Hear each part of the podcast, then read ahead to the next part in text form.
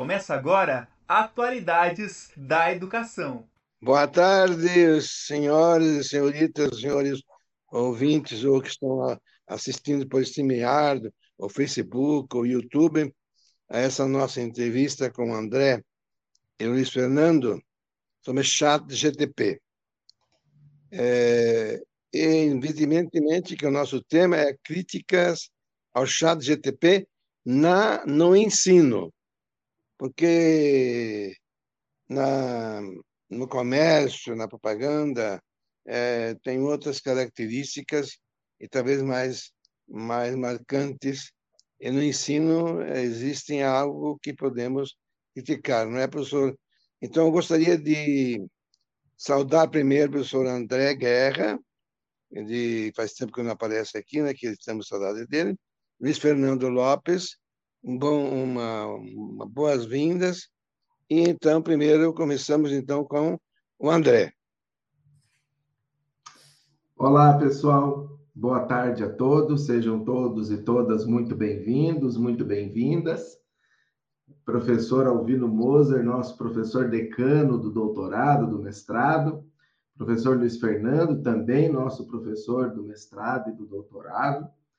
Pessoas que ilustram né, a nossa vida acadêmica, né?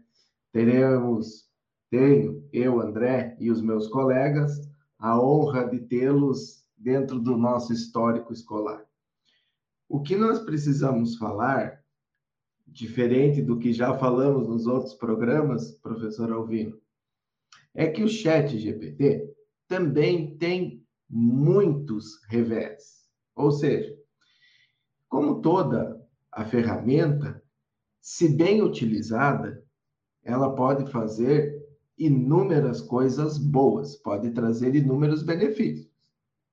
Porém, não basta a ferramenta ser boa, se o seu utilizador não tiver boas intenções. O professor Luiz Fernando debatia comigo hoje, anterior a essa nossa conversa, sobre alguns viés. E ele me trouxe algumas informações, professor Alvino, que são muito relevantes e é melhor a gente ouvir o professor Luiz Fernando a partir de agora. Vamos lá, meu amigo. Obrigado, professor André, professor Moser, né? Sempre uma satisfação estar aqui com vocês e dialogar e aprender junto. Mas sobre isso que o professor André comentou, é, no, no site Olhar Digital, também na revista Time, né, nós temos é, matérias publicadas sobre é, o, o, fato de, por exemplo, o chat GPT utilizar é, mão de obra humana para alcançar o patamar de, de avanço que ele alcançou, e de certa maneira isso ficou, isso ficou é, escondido. E pior, é uma mão de obra muito muito, muito, muito barata, né?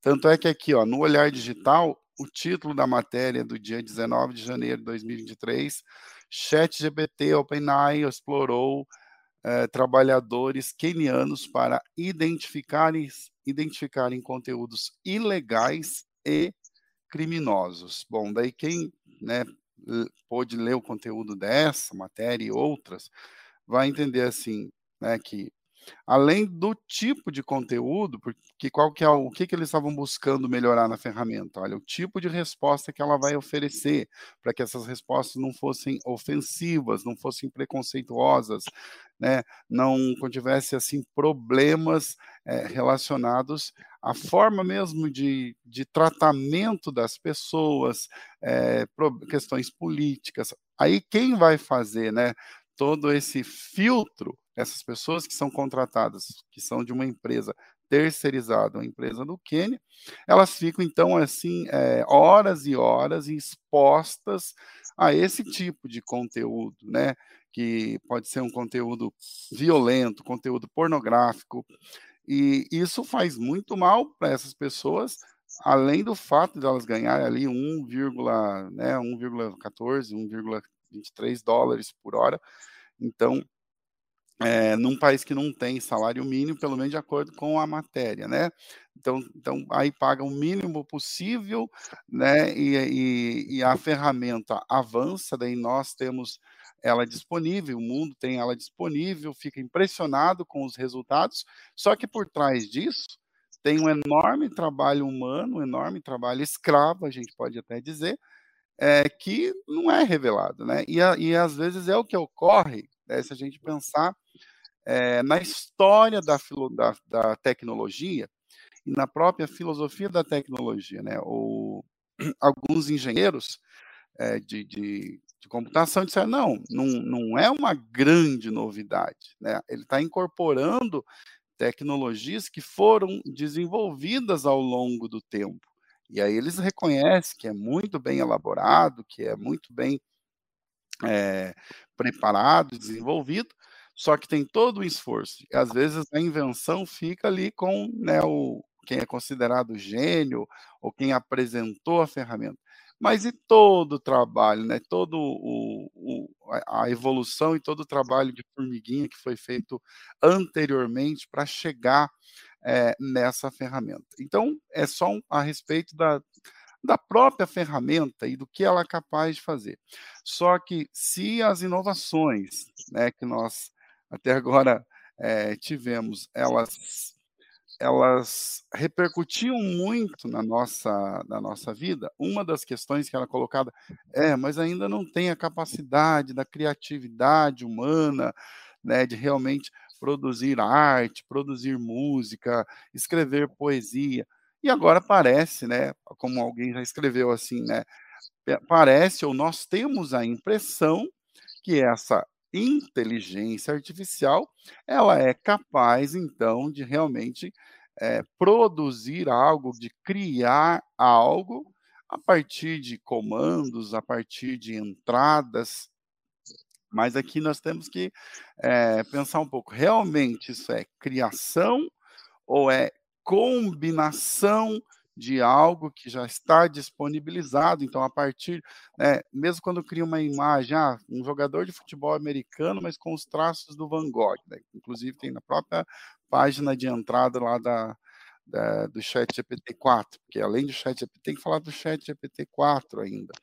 Então, aí também é como que nós entendemos é, essa criatividade, né? E daí eu acredito que o grande risco, um dos né, grandes riscos, quando nós pensamos na educação e na formação é, olha, o, o que significaria ficar apenas nesse círculo de né, colocar um comando, ter uma resposta, considerar apenas aquilo que já está disponível, e mesmo que a gente esteja inserindo novos conteúdos, mas são conteúdos elaborados, né, ou criados a partir dessas é, tecnologias é, generativas. Então, o que realmente daí seria novo nisso? Né? E isso nos colocaria, então, diante de uma situação, olha, não vamos mais é, avançar, vamos apenas reproduzir, caminhar em círculo.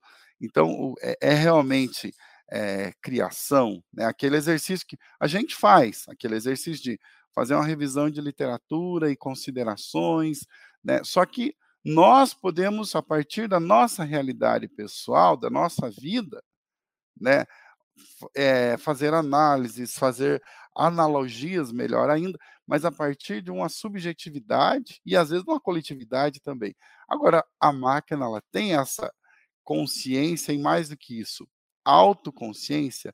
Ou será que ela pode vir a desenvolver esta autoconsciência, né, como um, dos fundadores ali do Chat GPT é, teme, inclusive começou a fazer viagens e começando pelo Brasil, né, para falar sobre é, inteligência artificial. Ele acredita que ó, estamos a um passo é, disso acontecer, mas aí as, as máquinas, os robôs ou os, os algoritmos, então, é, assumiriam o controle, né, tomariam conta é, da situação. Então, é, aquela visão também que é bastante é chamada de substantivista, né, a visão substantivista da tecnologia, em que é, ela vai passar então a dominar o ser humano. Quer comentar sobre isso, professor André, por favor? Sim. Antes eu queria fazer uma observação. Claro. Eu li que é, um artigo na Google falando do Altman, né? Que uh, o chat GTP envolve energia, inteligência artificial e identidade. Então, há um projeto, se do Elon Musk do Altman, de poder, digamos, é, coletar informações sobre todos os, os olhos do mundo inteiro, para assim evitar de onde vai vir a fake news. Mas o nosso assunto não é fake news, é crítica ao chat GTP no ensino. Professor André. Bora lá. Era disso que nós estamos falando. E quando o professor Luiz Fernando ele nos mostra esse alarmante cenário, alarmante cenário por quê? É, a tecnologia ela é disruptiva, ela vem para agregar, ela traz muitos benefícios, mas a gente começou falando sobre uma mão de obra não remunerada de forma adequada, para não abrir muito o debate. E isso na educação. Bom, o nosso problema, professor Alvino, na educação, é que as gerações que estão vindo, veja, a minha geração é a geração educada na década de 80, onde nós tínhamos o início da TV aberta colorida e nós tínhamos o começo ao acesso do. Nós tínhamos a Barça e o acesso aos videotapes. Acesso muito pouco conhecido ao satélite, via antena parabólica. A geração seguinte, dos anos 90, já foi uma geração que nasceu junto com a internet. A geração do ano 2000 já nasceu com o Google funcionando. A geração de 2010 já nasceu com a, o princípio, né, com a sementinha da inteligência artificial brotando. Agora nós estamos em 2023 as pesquisas, tudo o que estava ainda geminando há duas, três décadas atrás, hoje já está como uma grande árvore dando seus frutos. E qual é o perigo disso na educação? O perigo disso na educação é que essa inteligência artificial ela pretende chegar cada vez mais próximo do nosso conteúdo, ou seja, o a própria Amazon trouxe a público um pedido de desculpas aos usuários que investiram na plataforma da Alexa, pois, segundo a própria Amazon, ela queimou a largada.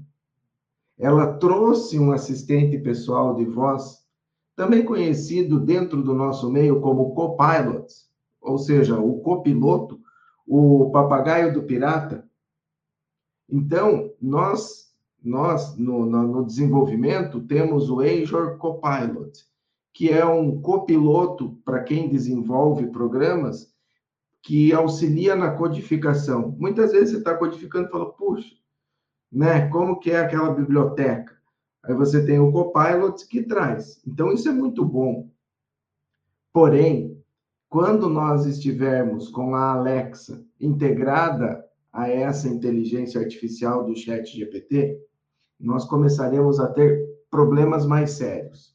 Não só relacionados a fake news que a gente acabou de falar, mas coisas muito mais sérias. Professor Luiz Fernando, em testes realizados durante a revisão sistemática da literatura, é, que eu desenvolvi junto da, da Universidade do Porto, em Portugal, nós tivemos um debate semelhante a esse. Pois, se esse assistente pessoal estiver programado no algoritmo para lhe oferecer as respostas na situação do tédio, na situação do desagrado, na situação daquela matéria ruim, em que o seu utilizador chega e ao, ao interagir com essa inteligência artificial, ele se mostra insatisfeito, nervoso, bravo, triste, chateado, pé da vida, ele vai falar: Eu não quero mais falar sobre isso. E ela vai falar: Mas eu tenho outros assuntos para a gente conversar. Eu tenho outras possibilidades para você navegar. Eu tenho outros canais para você entrar. E aquilo que o professor Luiz Fernando falou no começo da nossa entrevista, professor Alvino, começa a ter sentido quando você começa a pensar assim. As pessoas que estavam num regime de trabalho análogo ao regime de escravidão estavam expostas, elas estavam assistindo a reportagens, a matérias, a, lendo artigos, lendo livros lendo histórias que contavam sobre essas coisas que não são boas. E você bem sabe que algumas dessas histórias, como Superman, Batman, Mulher Maravilha, Homem de Ferro, ou outras um pouco piores, né, que eu quis manter só nos comics, são histórias, elas não são verdade. Nós temos uma educação que nos permite entender que a literatura está dividida em literatura técnica, científica, mas ela também tem, tem a literatura de diversão, de história. E como a nossa inteligência artificial estará preparada para diferenciar uma o que nós chamamos aqui tecnicamente de viagem, mas é que no português mais claro se chama alucinação. Sim, a inteligência artificial, professor Alvino Moser, ela alucina. Você conversa com ela e você discute sobre o resultado da soma de 2 mais 2, que pode ser um resultado diferente de 4, ela consegue te dar respostas que você fala, ué, desde quando 2 mais 2 não é mais 4?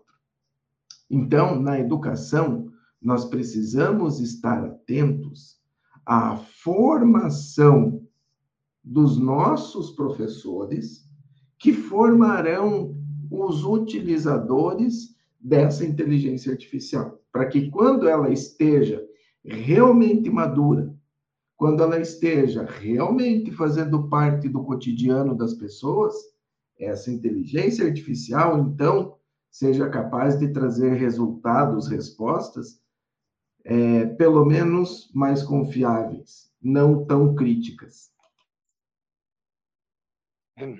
Bom, é o seguinte, professor André. É, dois mais dois não são quatro? Se tomarmos como princípio a base três, né? Nós estamos na base 10. Mas o que eu me refiro é que o chat GTP, segundo você e o Luiz Fernando, pode escrever um artigo sobre anamneses, sem que a pessoa saiba o que é isso. Então, destrói o espírito crítico do aluno.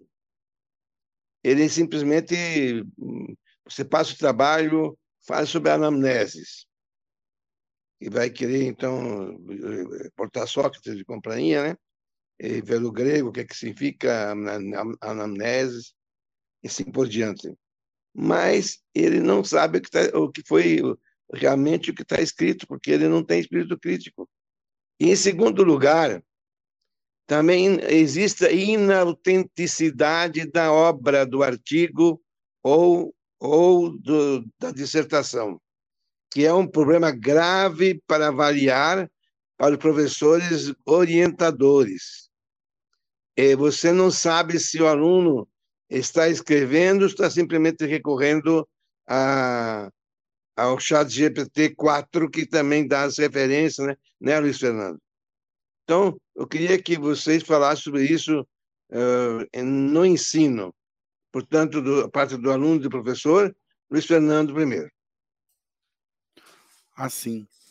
Olha, professor, é, o Google, né? Não sei dizer o nome da inteligência artificial do Google, mas ela já vai fazer isso. Vai, o que é bom, né? É, é, trazer a informação, mas trazer a fonte da informação. O Chat GPT geralmente ele dá a resposta, não dá as fontes, só se você pedir as fontes. Você pode me dar algumas fontes sobre esse tema? Ele vai, oh, esse dicionário é muito bom, esse, esse livro aqui também, mas geralmente é um texto em resposta sem o, né, sem, sem dizer lá, ó, isso foi escrito por fulano de tal, o que, por sinal, é um problema, né, porque vem um problema também de, de, é, de autoria. Ah, mas está muito bem parafraseado, é aquilo que eu dizia antes, né? mas isso é para paráfrase, né? É, são ideias de outros autores que foram parafraseadas, é um compilado, porque daí ele pode né, é, fazer uso de tudo aquilo que ele foi alimentado, eu não sei se o André sabe isso, mas ou, ou poderia explicar, se o chat GPT-4 ele já busca na internet ou apenas aquilo que foi alimentado né? Ou ele já consegue fazer essa busca em tempo real, portanto, tudo que veio, que foi publicado hoje, por exemplo, que esteja na internet hoje, que está na internet hoje, pode ser então é, convidado, né? Pode ser consultado e parafraseado. E daí, claro, o computador, né? O algoritmo faz combinações, porque nós, nós nesse sentido somos um tanto limitados. Olha, tudo bem, eu li esse texto aqui, eu vou pegar o primeiro parágrafo, vou colocar no começo a ideia, mas de qualquer maneira, eu estou parafraseando alguma coisa que alguém já escreveu. E daí, claro, eu posso, né, diante, puxa, ó, diante dessa realidade que eu estou vivendo aqui, falando do próprio chat GPT, nossa, olha, isso é realmente uma inteligência, né? A minha situação hoje, o, o que eu, o que eu, a, as minhas preocupações de hoje, como é que eu posso relacionar isso com é, a, a, a, própria tecnologia é, que eu estou comentando. Então, é algo que, em tese, o, o, a inteligência artificial não faria, a não ser que eu tivesse alimentado ou outra pessoa tivesse alimentado, e aí, claro, ela simularia algo, imitaria, né? Imitaria, é, ai, mas esses seres humanos não me dão atenção, né? Não se, não se importam com meus sentimentos, etc enfim. Mas pensando em produção é, filosófica, por exemplo, né, em que a subjetividade de cada autor, de cada pensador, ela é, ela é importante.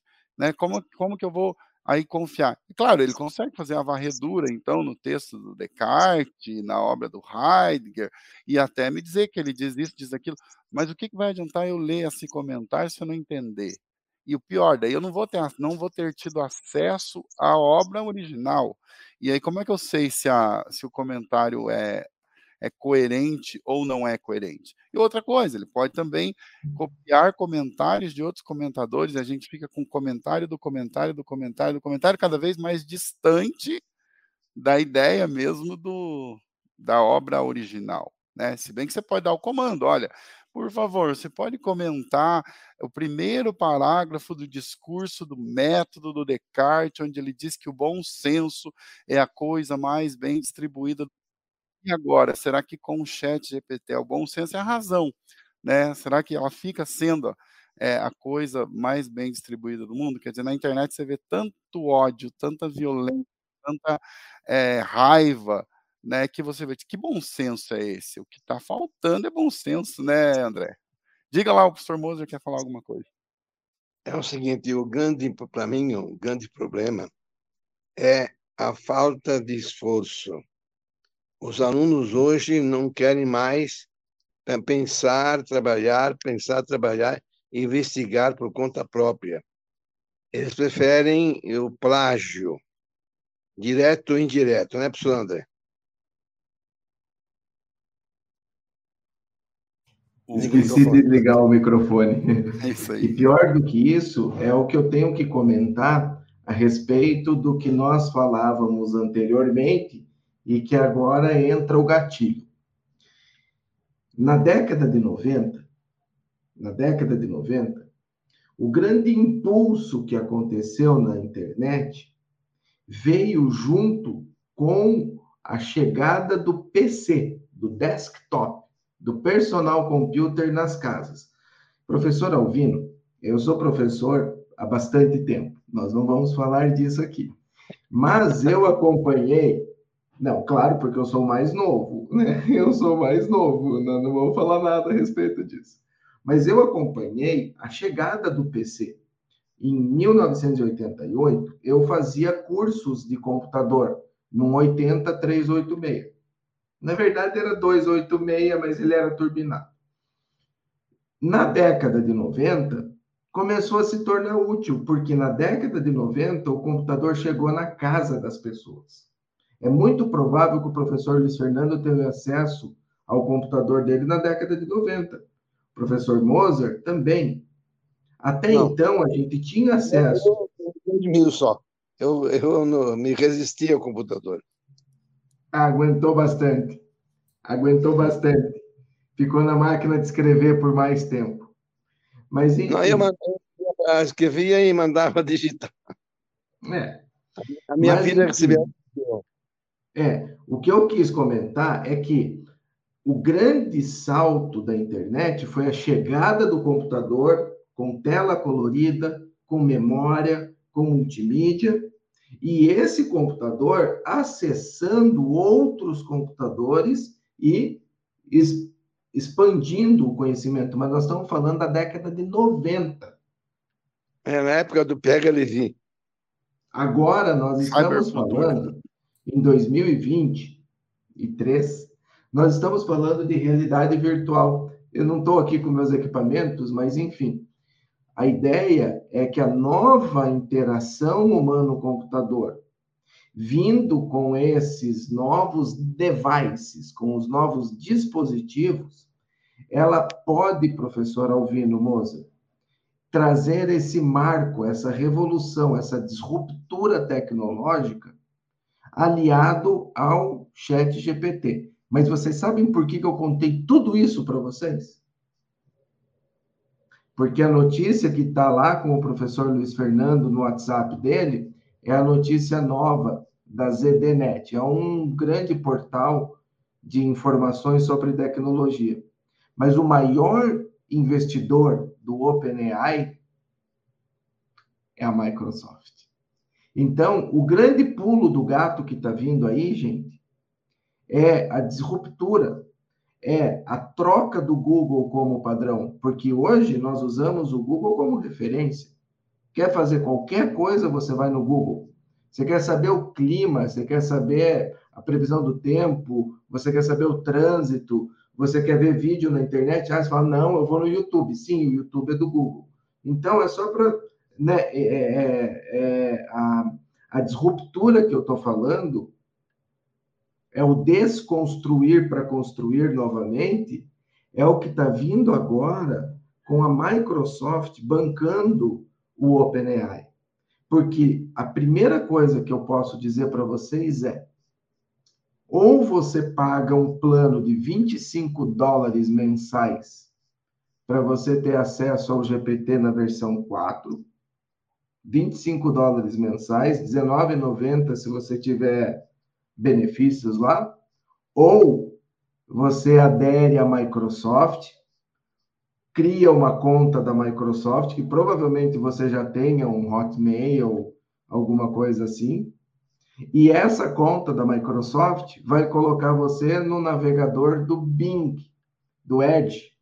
E o Bing, o pesquisador, ele vem com o Chat GPT 4 vem com algumas outras coisas, como comando de voz, interpretação de voz, texto, imagem, PDF, os plugins que a gente chama carinhosamente no nosso meio, as, os gatilhos que levam. Eu estou participando do nono Congresso Internacional sobre Immersive Learning, né? a aprendizagem imersiva esse evento está acontecendo online essa semana na Universidade da Califórnia, em Los Angeles, e acontecerá face to face, né, presencialmente. No próximo mês eu estarei lá presencialmente também. E por que, que eu estou falando isso para vocês? É, eu sei que não é o objetivo, mas, e talvez não seja nem a, é, o, o apropriado, mas Durante essa apresentação, eu estava com uma comunidade internacional, uma pessoa do Brasil, né, eu, e, e todos em inglês, e eu trazia comigo o meu fone de ouvido. E no meu fone de ouvido, eu vou pedir licença para vocês rapidamente, ó. eu estava com três computadores e com o meu fone de ouvido, eu tinha a inteligência artificial aqui do meu lado me transcrevendo tudo o que estava passando pelo vídeo, ele fazia a transcrição do vídeo do YouTube, isso é a coisa mais simples que tem, e lia, para que eu não precisasse perder a atenção, ele lia para mim. Quando chegou a minha participação, eu havia escrito toda a minha apresentação, eu pedi numa. É, eu já havia traduzido, claro, né? Mas eu pedi para que o meu Word fizesse a leitura para mim. Então, o que eu estava apresentando, quando eu tinha dúvida sobre agora é, é imersível ou immersive? Como que eu falo agora? Eu apenas clicava no play e no meu ouvido vinha a informação correta, com o tom de voz correto para eu apresentar. Então, a ferramenta Chat GPT, ela sendo bem utilizada, ela trará muitos benefícios. Ela será o nosso divisor de águas. Ela poderá ser, sim, a disruptura tecnológica. Mas eu quero alertá-los, ou pelo menos tranquilizá-los, talvez, que existem muitos órgãos e muitas entidades que estão buscando a regulamentação disso tudo.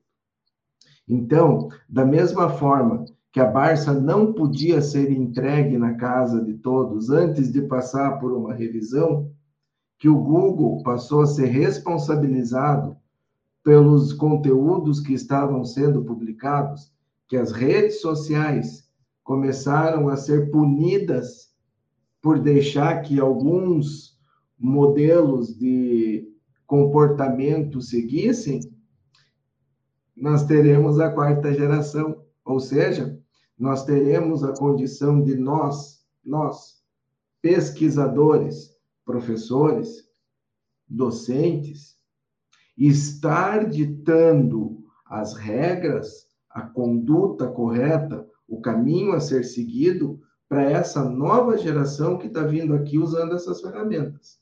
E aí sim a gente vai ter essa. Talvez, professor Alvino. Vamos fazer o seguinte, que nós temos ainda é, seis minutos, né? Então, eu vou deixar três minutos para cada um para concluir e dizer qual é, digamos, o resumo da sua, da sua entrevista. Começando com o Luiz Fernando. Três minutos. Obrigado, professor Moser, né? Obrigado, professor André, também pelas informações atuais, né? Tão importantes. E é isso, a gente tem que realmente é, dialogar sobre os desafios do nosso momento, do nosso tempo e o quanto que eles impactam no presente e no futuro. Lembrando uma coisa que escrevi junto com o professor Moser, né, que a ética é uma autoimposição. E diante de, de tecnologias como né, o, o chat GPT e todas a, a, e todo esse conjunto aí das inteligências artificiais, seja gerando vídeo, gerando apresentação de slide, gerando imagens, textos, né? E, o, como nós vamos utilizar isso. E é claro que isso está relacionado né, com o que o André falou, da necessidade de regulação. E isso passa é, pela ética, isso passa pela preocupação, pela valorização é, do humano. Senão a máquina vai passar a ser o padrão, vai passar a ser o modelo, a régua. E aí é complicado, aí fica muito complicado, né? Porque nós não conseguimos aí seguir um, um, uma régua, um padrão é, de máquina. Nós ficamos cansados, né? nós é, temos sentimentos, ficamos fragilizados, ficamos doentes. A máquina troca um componente, troca um, a máquina toda, né? E, daí, se a gente começar, o que infelizmente acontece, né? Começa a tratar o ser humano dessa forma. Ah, faz um, faz um update, faz um upgrade, é, troca um componente, né? Como se, ah, vou trocar, fazer um transplante aqui, né? E aí o, é aquela, aquele processo de reificação ou objetificação, né, que é tema aí de tema de filmes também, né? Cada vez mais aquilo que é ficção parece que está fazendo parte da nossa realidade. Então eu destaco isso, eu destaco a importância da ética e como é, uma autoimposição, mas para isso é necessário formação, é necessário preparação. Ética se ensina também. André? Com certeza. É, o nosso aluno Mário Magalhães, que participa da nossa transmissão, ele gentilmente trouxe uma questão para a gente. Boa tarde, professores. Vocês não acham também algo precisa ser bem notado? Que dependendo da escolha do banco de dados a ser avaliado pela inteligência artificial, esta não acabará sendo então direcionada a responder conforme a vontade que programar de quem programar tais programas? Exatamente o que nós falamos no começo dessa, dessa nossa discussão, desse nosso debate. Dentro daquilo que nos, nos, nos remete ao final da nossa conversa, dentro da entrevista concedida pelo fundador né, do Chat GPT, é, na verdade, ele não é fundador do Chat GPT, ele é fundador da OpenAI, que é o nome da empresa que desenvolveu o Chat GPT. O nome dele é Sam Altman. Mas ele respondeu durante a entrevista dele que tem sim os três pilares que nós é, comentamos há pouco, né? Mas ele tem os três estados atuais. Respondendo à pergunta sua, Magalhães, olha só, o que já era é o que você acabou de falar. Precisar ter base de dados organizadas para treinar a inteligência artificial. O que, que já é o Chat GPT? Ele treina a inteligência artificial com enormes bases de dados produzidas pelas atividades nossas, humanas. E o que, que é o futuro? O que já vem é treinar a inteligência artificial a partir dos dados cinéticos, ou seja, em tempo real, produzidos pelas daí sim próprias máquinas. Professor Moser, o que, que são esses dados cinéticos produzidos pela máquina? É o que o nosso curso de engenharia agronômica mostrava essa semana com o drone dentro de uma propriedade rural pequena, de é, pequena mesmo, assim, 10 hectares acho que era o tamanho da propriedade, e que aquele drone que custa cerca de 100 mil reais substitui um trator, uma plantadeira e um pulverizador. E o menino que estava operando, um agricultor nato, que estava operando essa máquina, mostrando lá no curso de agronomia, ele mostrava justamente que ele conseguia ter em tempo real a informação que a inteligência artificial passava para ele. Qual informação, professor Alvino? A informação do solo que está sendo plantado. O drone leva a câmera e a câmera analisa o solo. Em tempo real, ele decide se vai colocar mais semente, menos semente, mais fertilizante, é, mais veneno, não, né? Porque não é veneno, é agrotóxico, né? Eles me falaram que não é veneno, que é agrotóxico. Então, gente, a inteligência artificial, ela tá aí sim. E no chat GPT-4, ela já não se limita à base de dados dele, e sim, ela já está buscando base fora. Obrigado, professor Moser. Agora é contigo o final. Eu tenho que agradecer ao professor André, ao professor Fernando pelas eh, grandes lições que nos deram e eu tenho, digamos, a satisfação de dizer que, graças a Deus, eu não tenho que avaliar mais ninguém. Porque hoje, nem com já GTP avaliar-se a si mesmo. Então, eh, ninguém é juiz em própria causa, né? Então, esse é o meu problema. Então, obrigado a todos, professor Fernando, professor André, aqueles, aqueles, aqueles, aquelas que nos ouviram, ouvi, ou verão mais tarde, e Espero que estudem bem e mais adiante talvez nós teremos mais alguma uma entrevista, professor André, professor Fernando, sobre o ChatGTP na próxima quarta-feira. Muito obrigado e boa tarde a todos. Obrigado. Obrigado. Boa tarde a todos.